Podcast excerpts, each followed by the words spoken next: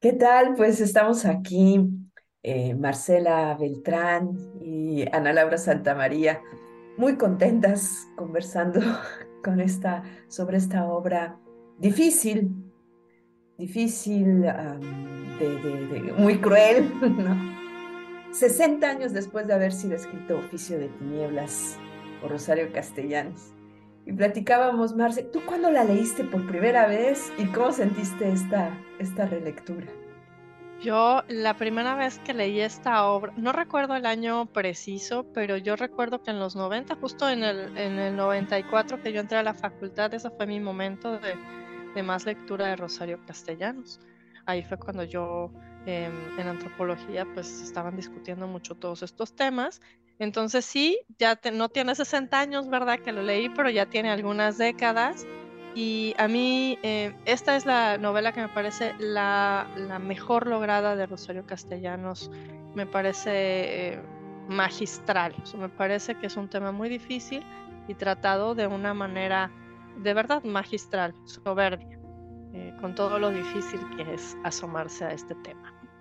Sí, fíjate que yo también, yo, yo leía a Rosario Castellanos mucho antes, digamos, muy jovencita, a los 15, 16 años me leí todo, pues ya no eres tú, ¿no? Y Balún Canán, pero no había llegado con Oficio de Tinieblas. Oficio de Tinieblas también la leí como tú, después del 94, después del levantamiento zapatista, y me hizo todo el sentido, ¿no? Y en ese momento me dejó con un asombro de, de, de qué es el mundo indígena desde la perspectiva de Rosario, ¿no? Este, y de, y de esta, eh, de esta violencia que puede palpitar ahí. Claro que vemos ¿no? un movimiento muy diferente al movimiento zapatista, que fue un movimiento ordenado, con un sentido, ¿no? Muy diferente a este levantamiento indígena al que hace referencia este Rosario Castellanos, pero que me dejó profundamente impactada cuando, cuando lo leí, con un impacto que no me había causado ninguno de sus textos anteriores. Y ahora que lo, que lo hemos vuelto a leer para, para participar en el librero sonoro, este, pues mi, mi sorpresa ha sido mayor, ¿sabes? Sobre todo dos cosas te, te quiero comentar, Marcelo. No sé a ti, tú cómo viviste la experiencia de la relectura. Una es eh, que estoy verdaderamente maravillada con el manejo del lenguaje. O sea, yo en su primer momento sí, claro que me había asombrado, pero ahora descubrí, me palpitó la gran poeta que es Rosario Castellanos y esta precisión ¿no? que, que, que, procura ¿no? con esta belleza y con este ritmo en el lenguaje. Yo me, me hizo pensar mucho ¿no? la famosa frase de Wittgenstein, ¿no? de, de si los límites de, de, mi mundo son los límites de mi lenguaje, ¿no? y pensé, qué mundo tan amplio ¿no? tiene Rosario Castellanos y nos muestra con esa amplitud de lenguaje y esa precisión para decir siempre en varios tiempos, ¿no? Cómo va acomodando el mundo, cómo lo va creando. Esa fue una de mis, de mis grandes, digamos, encuentros. Y el otro, fíjate, Marce, yo no recordaba la crucifixión del niño. Este, este momento tan terrible, ¿no? Que es el momento de la, de la novela, ¿no? Que es el oficio de, de, tinieblas y que además fue real, ¿no? Se, según este, refieren pues, eh, el, el, movimiento. Vamos a, vamos a conversar de eso también, porque sí. a mí me parece que la crucifixión es, es el, el plano más, eh, sí, totalmente eh, eh, climático de la novela, como tú dices. Y yo en esta ocasión me fijé mucho me fijé mucho más porque siempre sí. me había como dejado llevar eh, por eh, el, lo que estaba pasando en la acción y ahora más bien me, me, centré, me centré en los entramados del texto, cómo lo está contando. Y concuerdo totalmente con, con eh, la parte poética de esta novela, la, la forma como va describiendo, eh, prácticamente uno siente que está ahí, en esos espacios, en, en San Cristóbal de las Casas, en las iglesias, que uno está oliendo eh, el, cuero, está oliendo eh, lo que se está describiendo, porque es muy precisa y sobre todo con unas hermosísimas frases que va logrando, lo, va logrando desgranar, o sea, justamente. Y fíjate que eh, yo, digo, no afecta para nada lo que voy a, compartir ahorita con el hecho literario. Pero justamente eh, hay dos corrientes, una en la que se toma por, por, por cierta eh, la crónica de 1888 en la que se narra este, este, esta crucifixión de un niño indígena y otra que lo pone justamente a partir del movimiento socialista, que la pone totalmente en duda. Y entonces, eh, dos cosas, o sea, sí son ciertas varias cosas. Una, el, todo el movimiento de las piedras parlantes, ese es real. Eh, lo que los indígenas llamaron la guerra de Santa Rosa, eso es verdad y está entramado con la crucifixión indígena, que, que por yo decía, no afecta en nada en la, en, la propuesta literaria, porque es justamente una comprensión, eh, tratar de comprender qué pasaría así, ¿no? ¿Qué, ¿Qué pasa con ese hecho? ¿Dónde lo acomodo ahora que puedo dudar de su veracidad? Y realmente no afecta absolutamente en nada, en nada la novela pero sí afecta en el, eh, em, la perspectiva de la historia de Chiapas, porque tendríamos que pensar, bueno, cuál es eh, la razón por la cual se inventaría un, hecho así o de dónde surgió un hecho tan terrible, ¿no? Y, una de las cosas que a mí siempre em, me hace pensar la obra de Rosario Castellanos es qué poco conocemos del otro qué difícil acercarnos al otro, que podemos pensar en que eh, tiene que ser una guerra entre civilización y barbarie, como en el siglo XIX, o que la gente sería capaz de hacer esto desde esta perspectiva. Y, y sí tenemos que, decir que pues en, la cultura maya, en los diferentes pueblos mayas, pues hay una em, tradición de resistencia muy importante que eh, se ve además en los personajes narrados en esta novela. Sí, sí, totalmente de acuerdo, totalmente de acuerdo. Es decir, eh, literariamente, ¿no? El hecho de la crucifixión tiene todo su sentido. Así es. Y, yo lo había bloqueado, no lo recordaba, ¿eh? Y ahora dije, ¿es esto posible? ¿No? Me tenía en una angustia enorme. Y, y, efectivamente, la forma en la que ella lo describe, ¿no? Con esta, con una enorme profundidad y con la conciencia del misterio, ¿no? es, un mundo del que no puedo saberlo todo. Eso creo que es muy importante. Y sí, yo coincido contigo en hacer la distinción, ¿no? Si el hecho histórico desde una perspectiva de interpretación antropológica, histórica, habría que ponerlo en duda. Y hasta dónde un hecho así puede ayudar al discurso, ¿no? De odio frente al, salvajismo, ¿no? Este, Exacto. Pero me parece que, Rosario Castellanos no lo describe desde una perspectiva del salvajismo, sino desde la perspectiva de la, de la incomprensión de un misterio que, que está ahí, ¿no? No, de acuerdísimo. Al mismo tiempo que tampoco idealiza, ¿no? al mundo indígena, que eso es lo que también me parece maravilloso, ¿no? sino que respeta esta otredad, digamos, de la cual no podemos apropiarnos.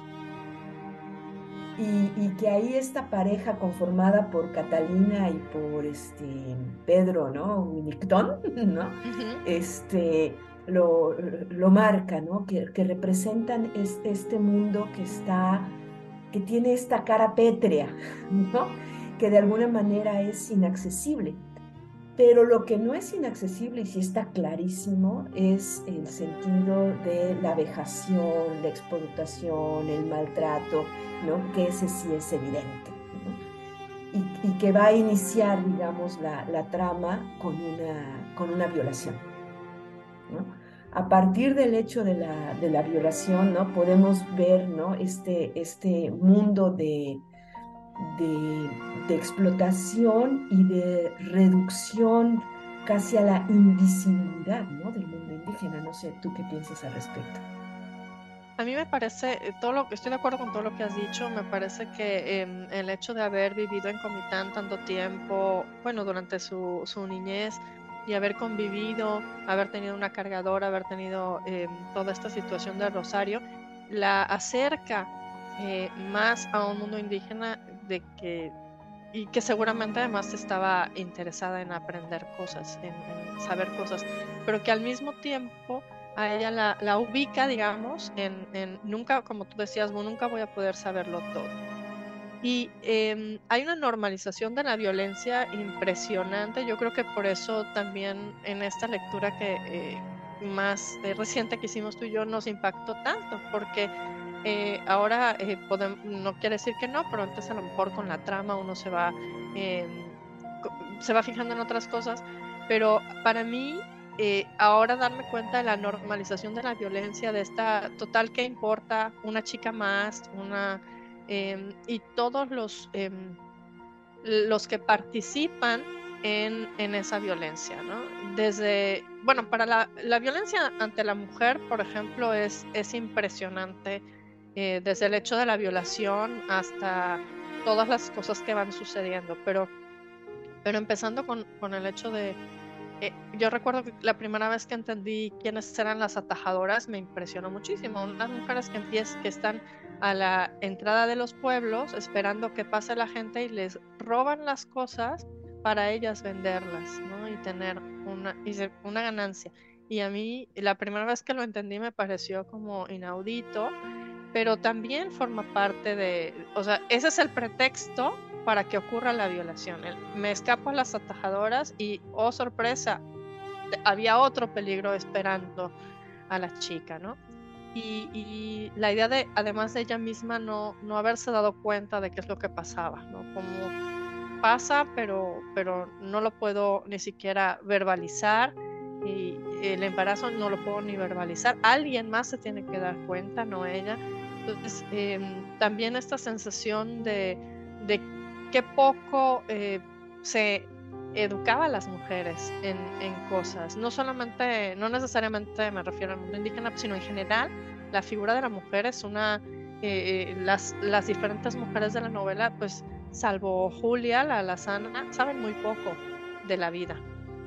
Y Julia, porque además es criticadísima en la novela, ¿no? Claro, claro, es, el elemento disidente, ¿no? Este, pero que utiliza, digamos, los poderes de la debilidad, ¿no?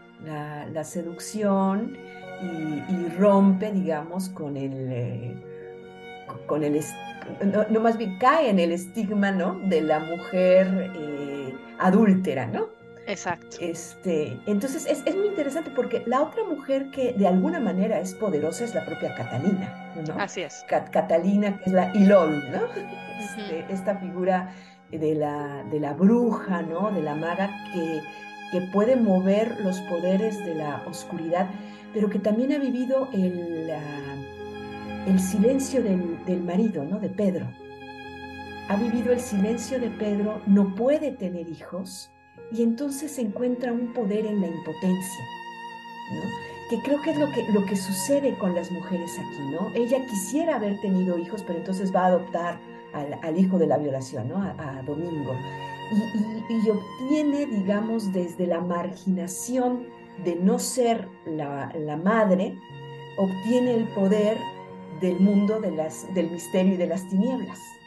Y creo que ahí es muy interesante este, este manejo con los personajes femeninos porque tenemos también a Idolina, ¿no?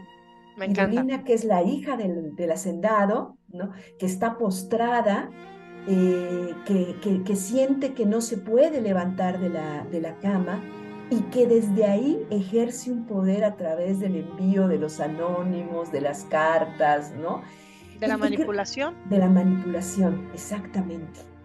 Y, creo que es lo que sucede, ¿no? Con, estas mujeres, ¿no? Que están, a las que se les ha quitado los poderes de la, que no tienen los poderes de la agencia, digamos, abierta, y entonces ejercen los poderes de la manipulación, ¿no?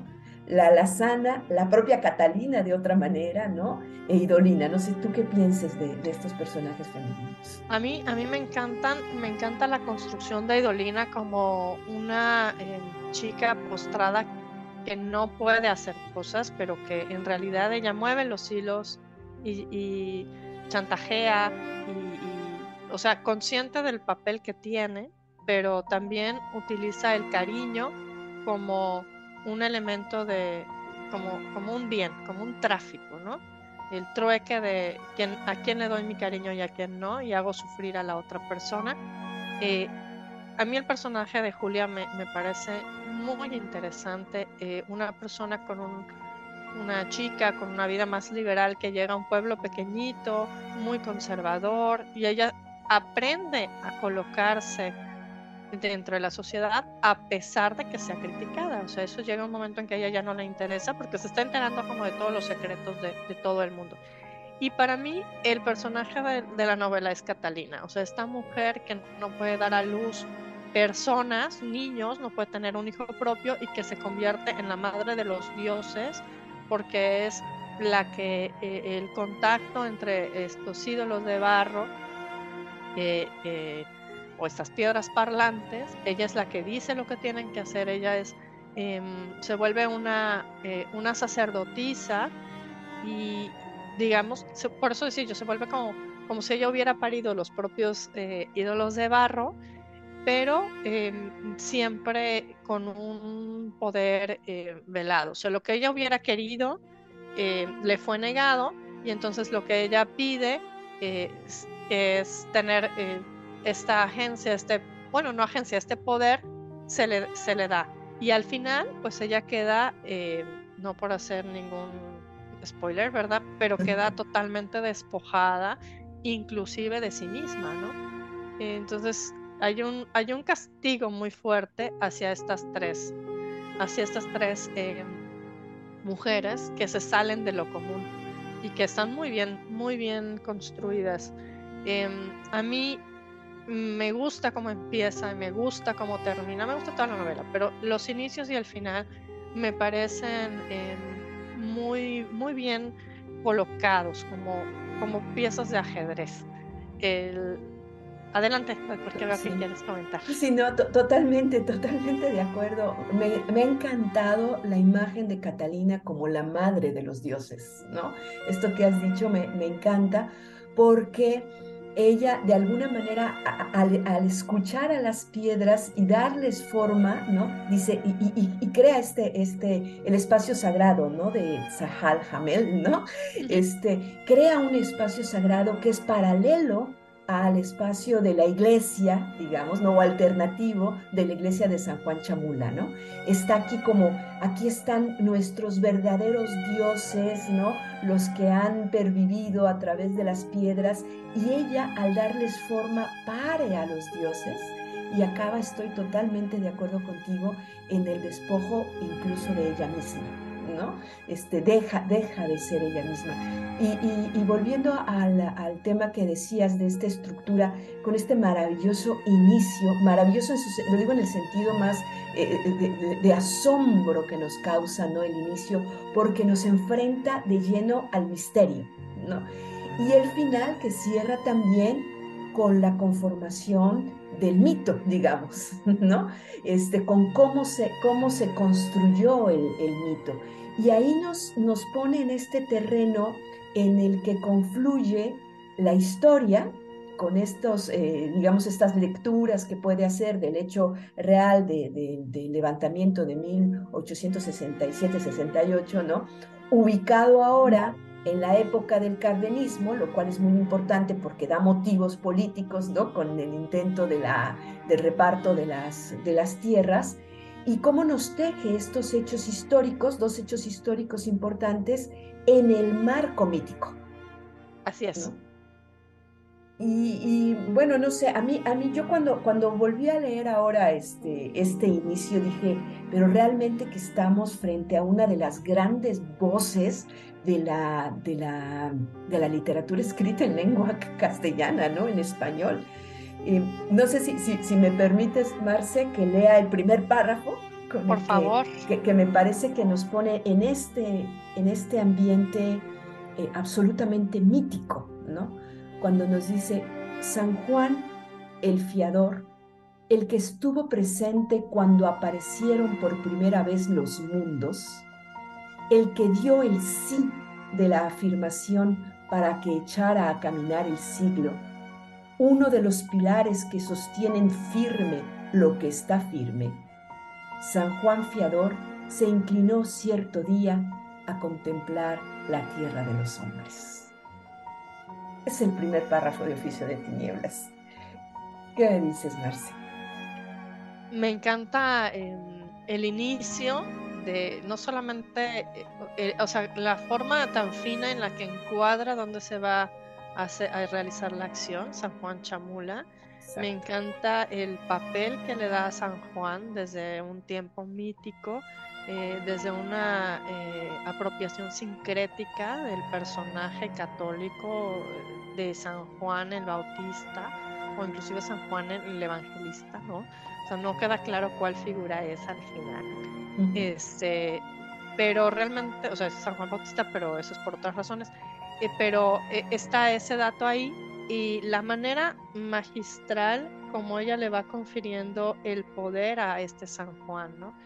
Em, no por nada la guerra de, Santa Rosa se llamó, ¿no? La idea de querer volver a, mandar o, a generar un, nuevo culto, por decirlo de alguna manera a mí el inicio me encanta, me, me, parece espectacular que sale un poquito más adelante en los siguientes párrafos, que lo primero que hace San Juan es configurar eh, las piedras para que le hagan su iglesia.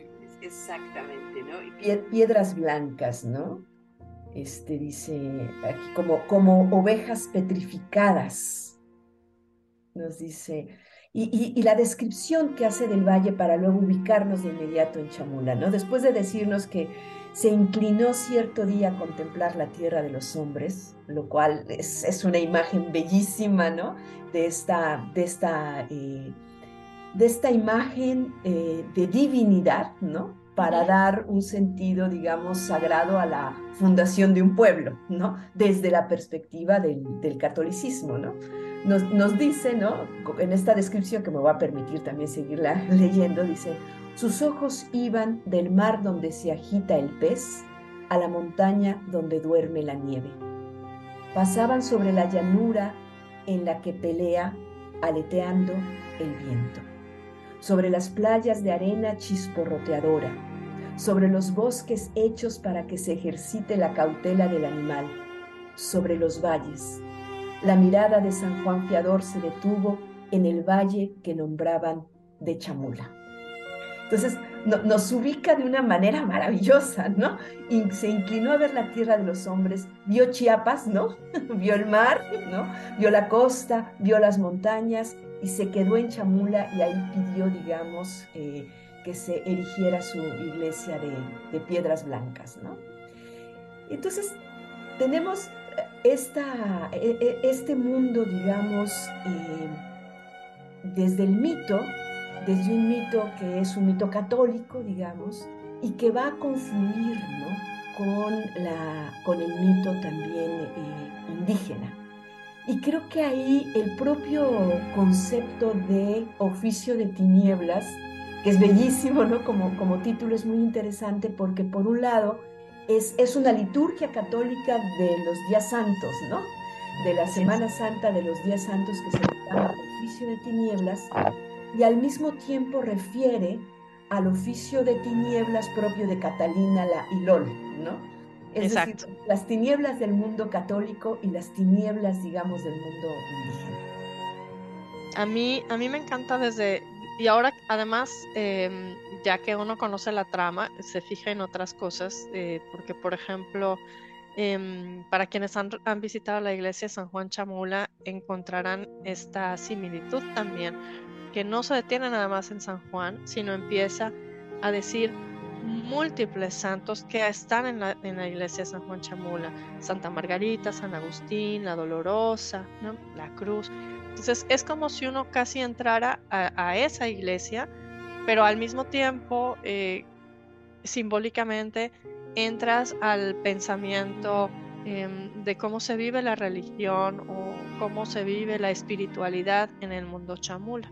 Entonces, por ejemplo, ahorita que, mencionas, lo tengo aquí marcado, dice, eh, la enorme cruz del Viernes Santo, exigidora de la víctima anual, inclinada a punto de desgajarse igual que una catástrofe aunque esta víctima no se refiere a Jesucristo en, en, el triduo pascual, en la pasión, resurrección y demás, eh, el tema es que desde el principio está preconfigurando hacia dónde va a ir la novela.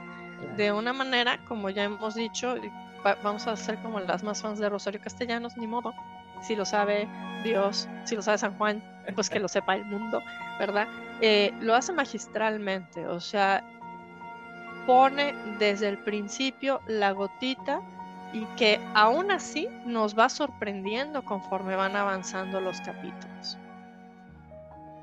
Exactamente, exactamente. Estamos ante la, experiencia de la, de la catástrofe y, y, este mundo, yo pensaba mucho en algunas otras frases de Rosario Castellanos de otros contextos, ¿no? Como por ejemplo esto eh, de la oscuridad engendra violencia y la violencia pide oscuridad para callar su crimen, ¿no? Cuando se refiere Rosario Castellanos a Tlatelolco. Pienso que e, eso palpita en oficio de tinieblas, ¿no? La violencia, ¿no? la explotación que genera esta violencia. Ella, ella lo dice con una frase muy contundente cuando dice, el recurso que la desesperación deja a los débiles, la violencia. ¿no? Entonces vemos ¿no? cómo estos, estos actos eh, permanentes ¿no? de explotación, de vejación, de violación, lo que hacen es despertar otras fuerzas de violencia que son igualmente crueles, ¿no? De una crueldad este, eh, sin, sin misericordia, ¿no? Y en medio de esto, pues la ambición del poder, ¿no? De los personajes masculinos. A mí, a mí ahora que lo, que lo mencionas, a mí me llama, desde la primera, desde mi primera lectura, tanto Oficio Tinieblas como Balón Canán, siempre me ha parecido sumamente humillante la intención de, de truquear la ley. ¿no? De, darle el vericueto de la ley.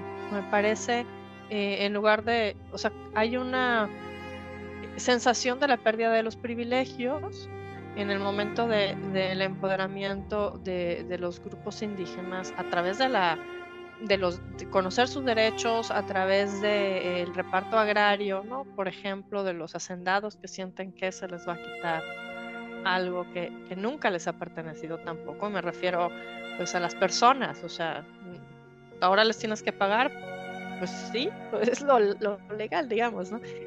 Me, parece mucho, em, me impresionan los personajes eh, llenos de ambición, la, configuración de los, de los hombres, em, por un lado, por el lado ladino, por el lado eh, coleto, en la configuración de la ambición, por la, configuración em, indígena me parece muy interesante el personaje de Shao Ramírez Plasencia, el, sacristán, ¿no? como tratando de, entender y, de seguir siendo fiel, aunque él mismo hace pues los, los papeles de sacerdote, lo cual me, me parece muy interesante como él, pues no es el sacerdote, pero él bautiza o lo que sea, o casa gente si es necesario.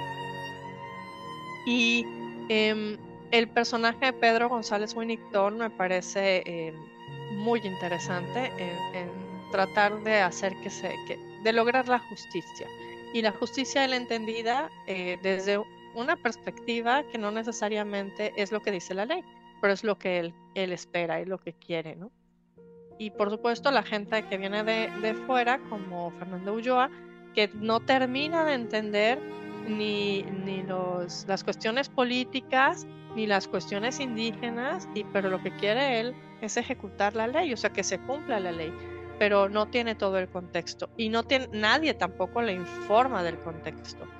Entonces, eh, Fernando Ulloa como una persona totalmente ajena a este mundo, que cae así, casi, casi como... Eh, totalmente existencialista, tratando de entender, tratando de, ejercer lo que tiene que hacer. Y sin embargo, em, para él, eh, cada quien tiene un sentido de justicia. Todos tienen un sentido de justicia, aunque yo eh, diga que los coletos están llenos de ambición, pero tienen un sentido de justicia también.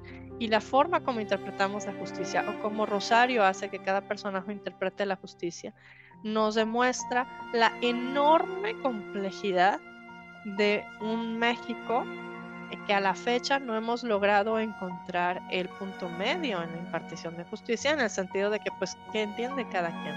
Entonces nos muestra de verdad lo, lo difícil que hubiera sido o que es eh, a muchos años de, del Ulises criollo, pues entender que, que, no hay un mundo de asimilación, sino de comprensión, que tenemos que entender al otro y que va a haber cosas que no vamos a entender. Y que lo, por lo que podemos empezar es por eso, justamente, entender tú que entiendes por justicia. Exactamente, exactamente, porque, porque Fernando queda reducido a la, a la ingenuidad y rebasado por las circunstancias, ¿no? Así es. Fernando lleva el mandato cardenista del reparto de las tierras, ¿no? Y es un idealista, ¿no? Y él cree que en sus manos está llevando la justicia. Y es muy interesante cuando encuentra, este, claro, se encuentra con todo el rechazo del pueblo, ¿no? Y de los terratenientes, y, pero esta, esta mancuerna con con Pedro Winnington, ¿no? que es el, idealista, ¿no? el sotzil que quiere la justicia, que la ha soñado, pero que no pueden establecer una lengua común entre la justicia que está buscando Fernando y a la que ha aspirado este, Winnington, ¿no? Este, y, son aliados, y sin embargo a ambos las circunstancias acaban por rebasarlos y por convertirse ¿no? en, esta, en esta cuestión de, de una violencia eh, sin sentido, pero que refleja toda la, todo, el oprobio ¿no? de, lo, de lo humano que ha estado ahí. Hay, hay un par de párrafos que, que a mí me, me gustaron muchísimo donde describe eh, qué es ser patrón, ¿no?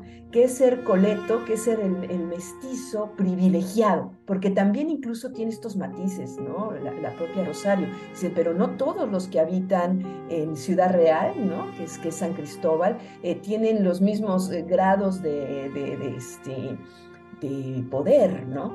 los coletos ricos, que son los terratenientes, los explotadores, ¿no? Los patrones, no son iguales que los coletos pobres, ¿no? Eh, pero a mí, me gusta mucho cómo describe en un momento qué es ser patrón y cómo lo contrasta con ser peón, ¿no? Dice, ser patrón implica una raza, una lengua, una historia que los coletos poseían y que los indios no eran capaces de improvisar ni de adquirir.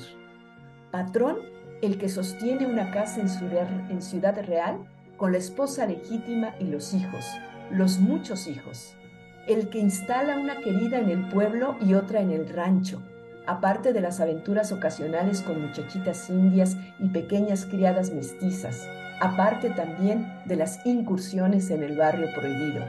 Patrón, el que juega con apuesta en las veladas del casino, el que en una parranda enciende por ostentación un puro con un billete grande, el que arriesga la fortuna en una aventura política, en una asonada militar, el que da a sus hijos varones una carrera liberal y a sus hijas un buen marido, el que viaja alguna vez a Guatemala, a México y en casos extraordinarios a Europa, el que tiene asegurado para después del viaje definitivo la herencia jugosa, el bienestar de los deudos.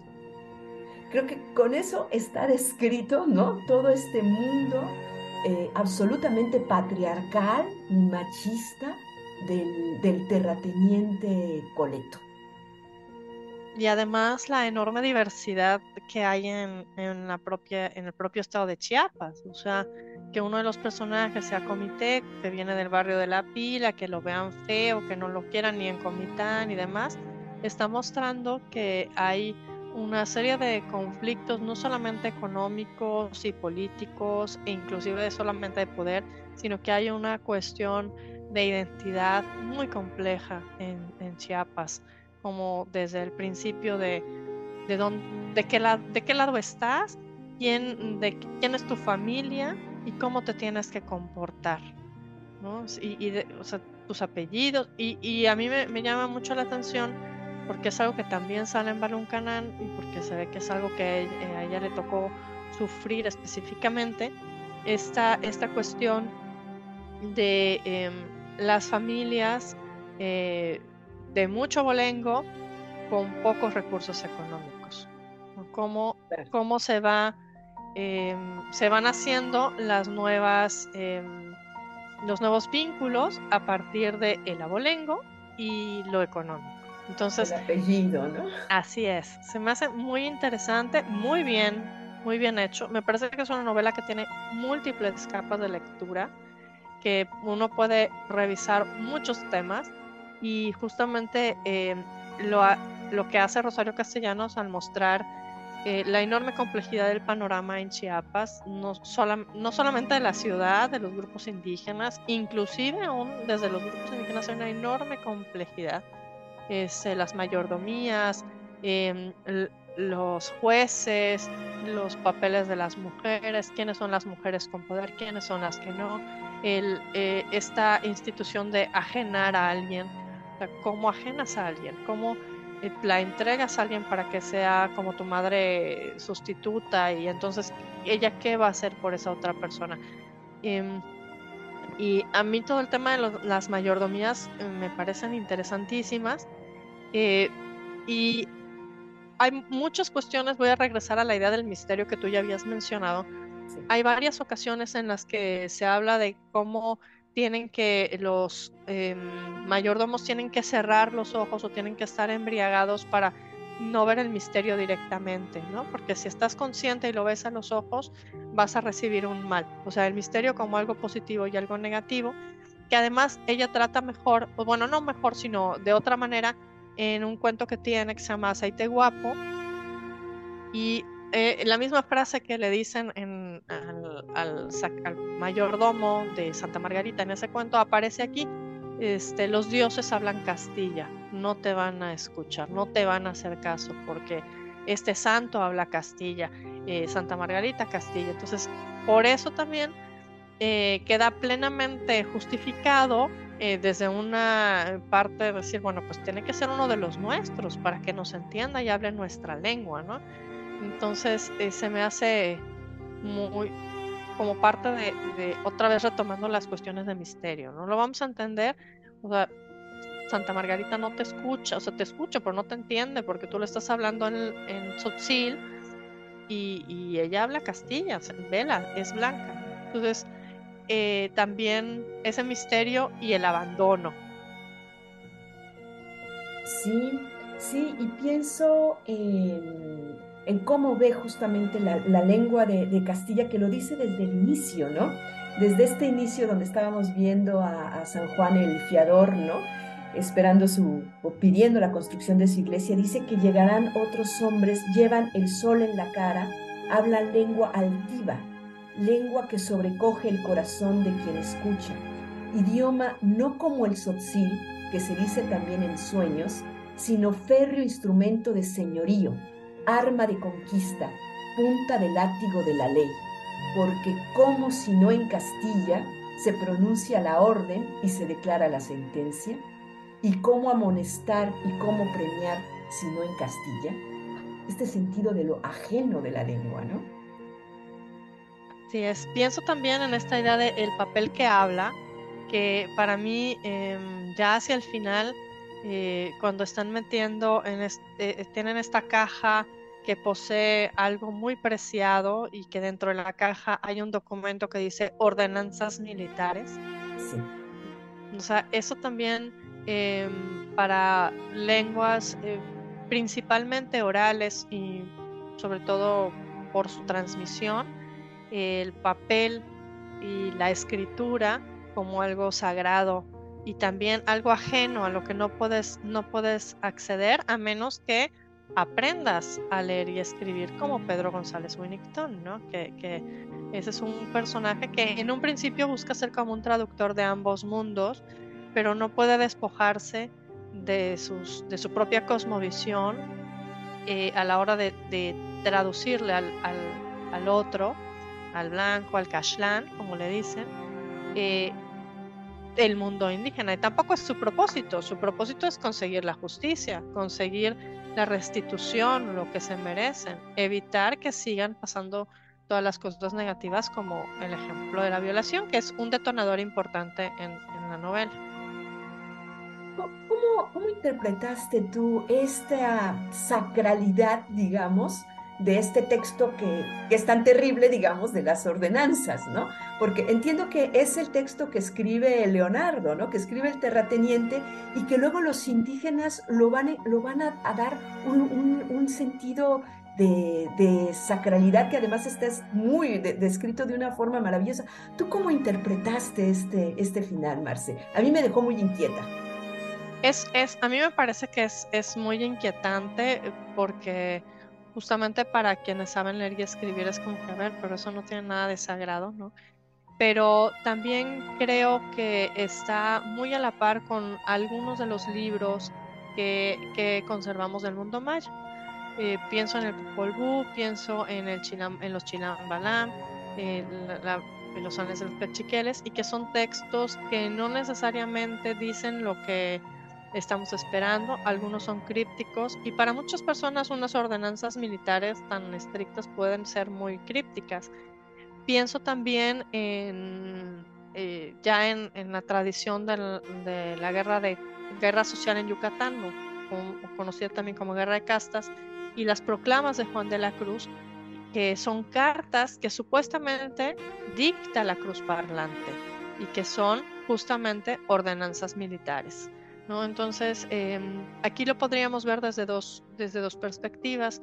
Eh, también em, los eh, indígenas preparándose para una sublevación a través de justamente ordenanzas militares. Lo podemos ver de muchas formas, pero es increíble que, o sea, bueno, no increíble, sino en el sentido de que eh, sorprende muchísimo que un texto que pudiera ser sobre cosas prácticas de la milicia cobre un papel de sacralidad a través de pues los encajados, ¿no? Eh, las cosas que están son tan sagradas que tienen que estar en una caja porque su sacralidad, su misterio no puede ser visto eh, directamente pero que además entiendo que están escritas en su propia contra, ¿no? Es decir, Leonardo las escribe para poner, para poner orden y luego ellos las convierten en este objeto, en este objeto sagrado, lo que puede ir en su, en su propia... Este, en detrimento de ellos. En su detrimento, exacto, ¿no?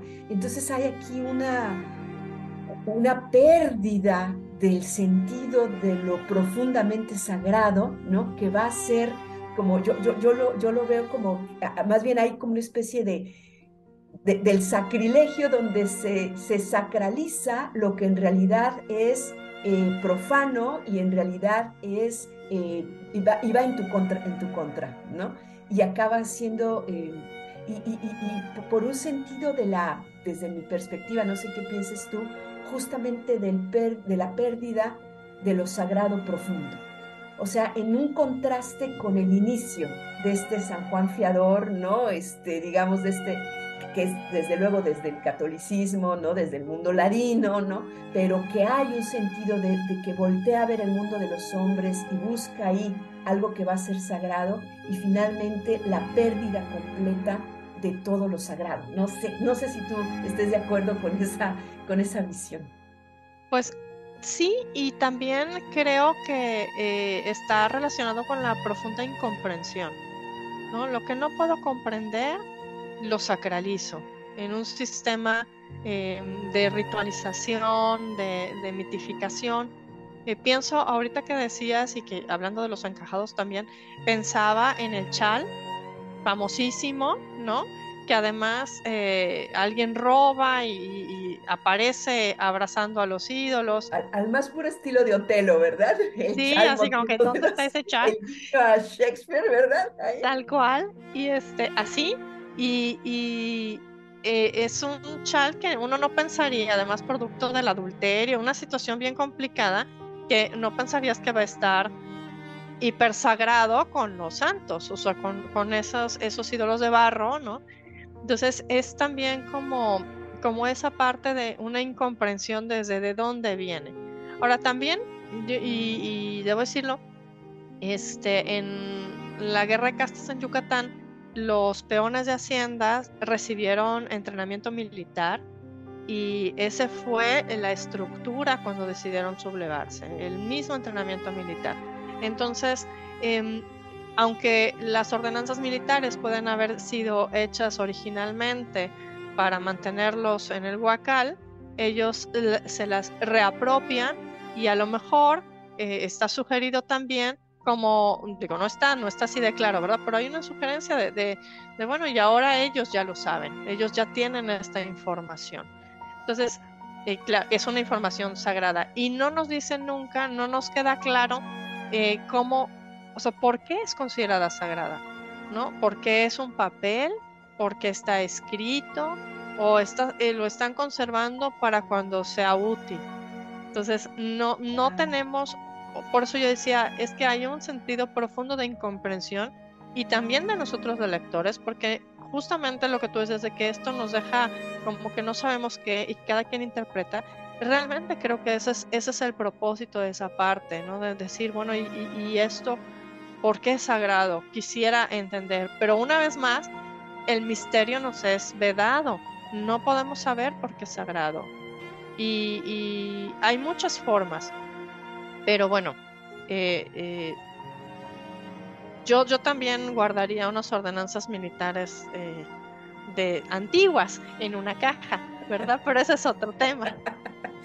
Claro, pero no lo había pensado desde esa perspectiva, Marce. Me parece, me parece muy interesante. O sea, también pueden darnos un sentido a nosotros para una futura, para una futura liberación, ¿no? Para un futuro movimiento. No, no lo había pensado así. O bien conocemos ahora el lenguaje del enemigo. También, así es. ¿no? Este, es, es verdad. Pues sin duda tenemos una, una una novela verdaderamente compleja, ¿no? De altísimos, de altísimos vuelos, de una belleza literaria asombrosa, ¿no? Yo no dejaba de sorprenderme con la forma en la que, se, en la, que Rosario ejerce este oficio de poeta, ¿no? Y hace estos juegos de lenguaje tan, tan rítmicos, tan profundos, ¿no?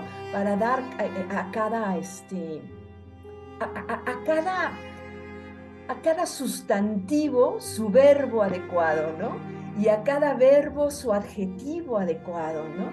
Este, por ejemplo, cuando dice, ¿no?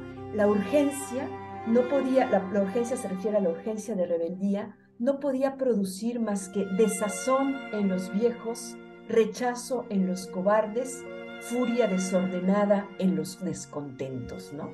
Ese tipo de juegos de, donde nos da tres, tres posibilidades y las va, y las va eh, nombrando con tal este, eh, precisión, de las manos se le caían las caricias, de los labios los nombres de la ternura. ¿No? Nos, nos, nos construye realmente un mundo de unos matices ¿no? y de una eh, belleza dentro de la violencia y dentro de la crueldad verdaderamente asombrosos. Fue realmente una delicia volver a, volver a leer Oficio de, Tinieblas y yo creo, Marce, que no nos queda más que invitar a nuestros escuchas, ¿verdad? a que también lo, lo lean y a conversar sobre Oficio de Tinieblas. Y, ahora que Chiapas pues como, como suele eh, pasar, vuelve a ser una tierra muy convulsa, ¿no? Ahora que, resulta que el crimen organizado ha llegado justamente a un pueblo como Chamula, ¿no? Este, no podemos eh, no volver a ver, eh, a voltear nuestra mirada a esta novela que nos enfrenta al misterio y nos enfrenta a la terribilidad de la, de la violencia. Y yo quiero eh, terminar, eh, y así como tú empezaste con el principio, yo quiero terminar con el final, no por los spoilers ni por nada, pero yo quiero pensar en cómo eh, hacia el final de la novela, em, Teresa Encín López, que es la nana de, de Idolina, vuelve a contar los mitos. O sea, ella como poseedora de la palabra y de la memoria de su pueblo, cuenta una y otra vez el mito de San Juan Fiador y el mito de esta Ilol, madre de los dioses. Entonces, eh, a mí me parece que Oficio Tinieblas nos, nos obliga a una relectura, eh, a muchas relecturas serias em, sobre esta novela con una de las mejores plumas de, de, la lengua española que dio el siglo XX y sobre todo em, una reflexión profunda sobre nuestro país y sobre la situación de la desigualdad y de la incomprensión que tenemos hacia, hacia los otros. Adelante, Marce, ¿quieres leer ese fragmento? No, no, porque no quiero hacer spoilers, pero este, que lo lean, que disfruten como hemos disfrutado nosotros esta, esta relectura, que, que se comuniquen con nosotras si quieren conversar eh, más sobre esto o decir cosas que nos equivocamos o, que, o sus perspectivas. Y la verdad es que em, yo disfruté muchísimo volver a leer Oficio de Tinieblas. Es una novela que a mí me parece la más lograda cada capítulo perfectamente señalado. Em, no, obviamente su, la, poetización que hace de todo es espectacular, pero sobre todo es una lectura muy, muy disfrutable y, que nos motiva la reflexión. Sí, y muchísimas gracias a José Manuel Suárez Noriega por la provocación, ¿verdad? Así es, por la invitación. Así es, por decirnos, aquí está, acuérdense que Oficio de Tinieblas cumple 60 años y bueno, levantamos la mano para releerla y para conversar con ella. Gracias, Marce. Gracias, Ana Laura.